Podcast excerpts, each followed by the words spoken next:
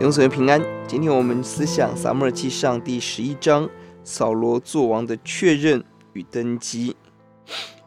基列雅比之役成为扫罗作王的确认。第十章，扫罗私下受膏，公开被拣选，但我们看到仍然有人不服，而这个战役就确认了扫罗作王。一到四节，我们看到亚扪人入侵基列雅比，这样可以看到整个当时以色列人受欺压的苦境。被敌人围攻，连投降都要被羞辱，何等的可悲！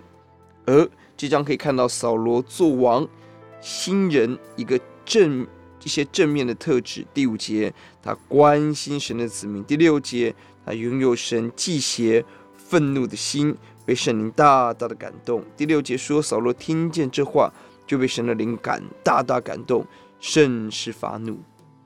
圣灵的工作，其一是把神的感受放在我们中间。圣灵大大感动扫罗，让他有上帝的心，为神的百姓那个征战的急切跟热情，为神的子民受到欺压，大大的愤怒化为具体的行动，聚集百姓征战，并且得胜。今天我们对神的家、对教会的建堂、福音的拓展、教会得荣耀，有没有扫罗这样的热切？求圣灵充满，感动我们。并且我们看到第七节，他有魄力的聚集分散的百姓，成为以色列合一的大军。十一节，他率领百姓征战得胜，更美。十三节，在得胜之后，他有一颗宽大的心，面对内部批判的声音，用神的拯救为由，拒绝报复。这是王的胆量，这是王的气度，我们何等的羡慕！